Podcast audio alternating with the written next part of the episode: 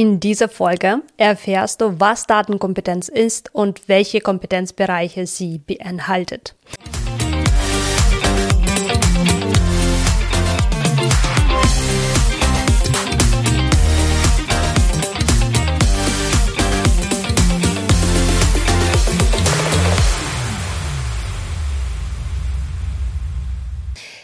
Herzlich willkommen zu der ersten Folge der Data to Go, der Podcast äh, zu Daten- und KI-Kompetenz für dich und dein Team. Diese erste Folge möchte ich mit einer Geschichte beginnen. Stell dir vor, es ist September 2022 und ich bin zu einem renommierten Konzern eingeladen, um einen Workshop zum Thema Datenkompetenz zu leiten. Ziel des Unternehmens, die breite Masse der Mitarbeiter soll lernen, effektiv mit Daten umzugehen. Der Workshop beginnt und ich treffe auf die Teilnehmer aus verschiedenen Abteilungen, Marketing, Produktion, Personal, Vertrieb, Buchhaltung etc. Und um ins Gespräch zu kommen, stelle ich ihnen eine einfache Frage. Und das war meine erste Frage, womit ich das Workshop überhaupt aufgemacht habe. Welche Assoziationen habt ihr mit dem Begriff Datenkompetenz? Und dann warte ich auf die Antworten. Und was denkst du, was kommt? Programmieren, Statistiken, Algorithmen, große Datenmenge, komplexe Berechnungen. Alles so kompliziert und so technisch, ne? Und ich führe Diskussion weiter. Ne? Ich stelle dann die zweite Frage, welche Aktivitäten führt ihr durch äh, täglich mit Daten? Und einige sagen, ich schaue mir Diagrammen an. Sie zeigen aktuelle Engpasssituationen. Ich muss unterschiedliche KPI vorberechnen. Ich schaue mir die Zahlen auf dem Dashboard an. Ich bereite ein paar Zahlenberichte für das Management-Etage. Interessant war.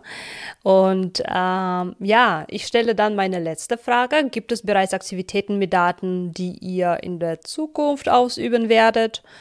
Und äh, die meisten Antworten waren, äh, ja, ich werde eigenständig Dashboard für meine Abteilung bauen müssen oder wir müssen eigenständig uns selbst um unsere Datenquelle kümmern und selber uns Tabellen bauen und so weiter. Nun, warum erzähle ich dir diese Geschichte? Denn diese Geschichte zeigt so gut, wie das Thema Datenkompetenz wahrgenommen wird. Als etwas Technisches, Schwieriges und relevant nur für Daten-Nerds. No? Und, und, ja, ich muss zugeben, dass äh, bei Datenkompetenz gibt es paar Thematiken, paar Bereiche, die wirklich sehr technisch sind. Was heißt sehr technisch? Also technisch sind, äh, wenn es um Toolkompetenzen geht, wenn es um Datenmanagement oder Datenauswertung geht. Aber Datenkompetenz ist eigentlich viel mehr als das. Über die Jahre war Datenkompetenz von vielen Institutionen und Unternehmen unterschiedlich definiert. Während einige Quellen mehr fortgeschrittene und technische Fähigkeiten für Datenkompetenz festgelegt haben, haben die anderen gesagt, nee, äh, es geht mehr um die Soft Skills, äh, es geht um das kritisches Denken, Hinterfragen oder die Fähigkeit überhaupt äh, richtig Fragen zu Daten zu stellen. Und ähm, diese Unterschiede sind dann auch Wissenschaftler aufgefallen. Und es gibt ja eine Studie, die von Wissenschaftlern aus USA durchgeführt wurde unter der Führung von Chantal Riesdale im Jahr 2015. Und in diese wissenschaftliche Arbeit haben dann ähm, die Wissenschaftler 32 Quellen identifiziert, wo Datenkompetenz definiert wurde.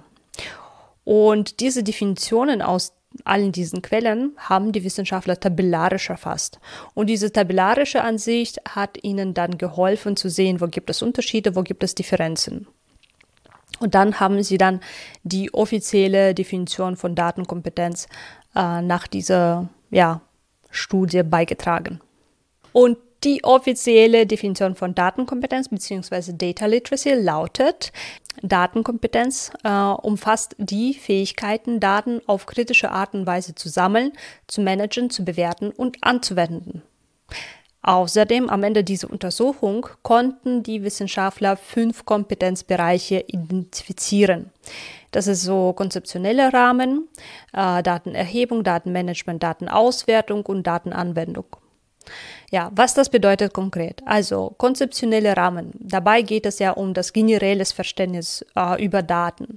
Ne? Also was bedeutet Daten? Äh, Was bedeuten Daten für mich, für meine Abteilung? Was kann ich damit machen? Äh, wo sind die Datengrenzen? Was repräsentieren Daten überhaupt? Dann gibt es Datenerhebung. Bei Datenerhebung geht es ja natürlich um die Methoden, wie ich Daten erhebe, aber Datenerhebung beginnt auch mit einer analytischen Fragestellung oder mit einem Use Case. Anhand ähm, ja, meiner Frage oder anhand von meinem Use Case identifiziere ich meinen Datenbedarf. Welche Daten brauche ich überhaupt? Hier spielt auch ganz wichtige Rolle, wie identifiziere ich auch zuverlässige Datenquelle und wie erkenne ich guten Datenqualität. Dann bei Datenauswertung. Hier geht es um Datenanalyse und Datenvisualisierung. Ne? Also hier sprechen wir über unterschiedliche Methodiken. Äh, wie gehe ich dabei vor? Und bei Datenanwendung geht es um das kritisches Denken, Hinterfragen, Erkennung von Datenmanipulation, aber auch wie komme ich zu ethisch korrekten Entscheidungen. Also Datenethik spielt hier große Rolle. Ja, sehr viel, nicht wahr? Also diese fünf äh, Kompetenzbereiche, das könnte sehr überschlagend sein. Und äh, ich habe eine gute Nachricht für dich. Also äh, um sich als Datenkompetenz zu bezeichnen. Also du musst jetzt nicht Experte in jedem von diesen Kompetenzbereich sein, sondern das grundlegendes Wissen davon zu haben. Ne? Und äh, wenn du bei Datenkompetenz Online anschaust auf unser Logo, ne, dann siehst du Blume. Viele sagen, das ist Blume. Im Endeffekt, das ist ja genau diese fünf Kompetenzbereiche. Ne, also jeder Kreis äh, repräsentiert dieser Kompetenzbereich und die überlappern sich. Ne, und in der Mitte äh, ist dann Datenkompetenz. Ne? Und danach basieren dann auf deiner Rolle in deinem Unternehmen, kannst du dann eine oder andere Kompetenzbereich vertiefen. Und das macht dich dann zu der Experte. Wir bei Datenkompetenz Online sind davon überzeugt, von diesem Ansatz, grundlegendes Verständnis zu haben, aber auch Vertiefung von äh, jeweiligen Kompetenzbereichen. Und äh, deshalb sprechen wir hier über Datenpersona. Falls es für dich interessant ist, das ist genau das Thema für die nächste Folge. Also ich werde mich freuen, wenn du dann auch gleich die zweite Folge anhören wirst. Äh, und bis dahin wünsche ich dir alles Gute, habe einen schönen Tag, mach's gut, tschüss.